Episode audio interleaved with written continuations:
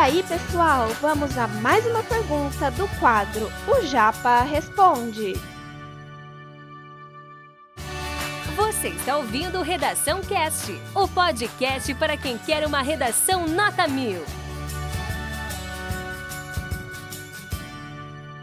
Alguns dados aqui que eu trouxe para vocês. E aí eu trouxe mais algumas informações, agora respondendo a uma questão em relação ao campo. Lembra da pergunta que eu fiz para vocês inicialmente? Eu fiz a seguinte pergunta para vocês. Afinal de contas, é alguns de vocês responderam. Afinal de contas, o, a situação é pior no campo, proporcionalmente, tá? Ou na cidade?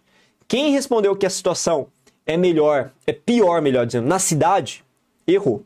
A situação da insegurança alimentar grave é muito pior no campo, gente. No campo. Eu também, assim como vocês, tinha uma ideia muito equivocada. Eu achava que, poxa, o cara mora no campo, então o cara pode plantar uma batata doce, pode plantar um milhozinho, pode tra trabalhar com alguma coisa, ter galinha, comer ovo, tudo natural, caipira, putz, da hora pra caramba. Eu trabalhava com essa ideia, eu tinha essa ideia de que a insegurança alimentar no campo, ela não é justificável. Né? Até porque o Brasil é um dos maiores produtores de grãos do mundo, produtores de carne do mundo, enfim. Eu achava que a insegurança alimentar no campo não era um problema porque o cara que trabalha no campo ele tem um contato imediato com as coisas que estão disponíveis no campo. Mas, gente, pasmem, não é bem assim. A situação no campo é muito pior do que a situação na cidade. Vou mostrar esses dados para você agora. Olha só os dados que se referem a os graus de insegurança alimentar. Leve no campo, 28%, moderada 19% e grave 27%. Se você observar o que a gente acabou de colocar em termos de situação de insegurança alimentar grave na, é, na cidade, aliás, cidade não, em geral, né? Lembra que a gente trouxe esses dados recentemente? Acabei de falar. Lembra que eram 20 milhões, aproximadamente, aí vamos arredondar para 20 milhões de brasileiros? Se a gente for pensar em Brasil, a situação dos casos de insegurança alimentar no Brasil em geral era de 10% de grave.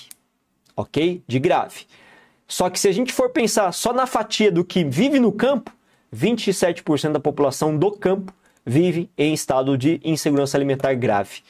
Aí você pensa, poxa, mas é muito incoerente, né? Como assim? O cara trabalha no campo, vive no campo, está perto da roça, das coisas que produzem alimento para ele, e ele passa necessidade assim?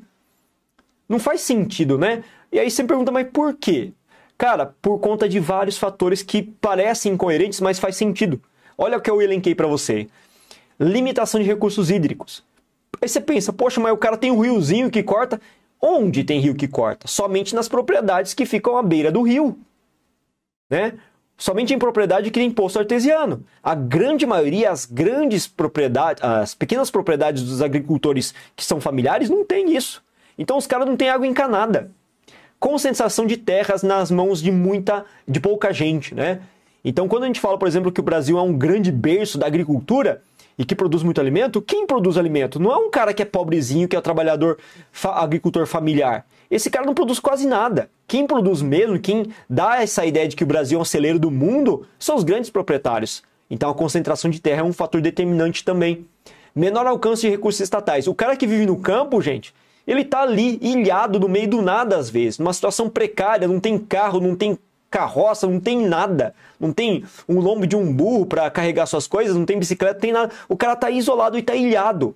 Se o cara passa fome, não tem como sair do lugar em que ele se encontra, como é que ele vai buscar auxílio do Estado nas cidades, nos municípios mais próximos? Ele não consegue simplesmente não consegue estar isolado, tá? Ele passa fome, morre de fome muitas vezes, de desnutrição avançada por conta dessa situação de distanciamento dos recursos estatais.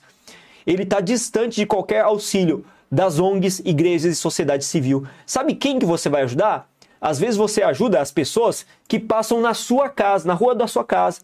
Eles pedem dinheiro, pedem um alimento e você dá esse alimento. Mas e o cara que vive no campo? Ilhado, sozinho, que ele tem que andar 15, 20 quilômetros para chegar na cidade, como é que ele vai fazer? Ele não tem como pedir. Ele não tem nenhum assistencialismo da igreja, de ONGs, do Estado, quanto muito menos, e da sociedade civil também não. Então, por isso que a gente consegue entender que quem mais sofre com a insegurança alimentar são as pessoas que moram no campo para susto nosso, né? Para a gente ficar bem pasmado mesmo com tudo isso.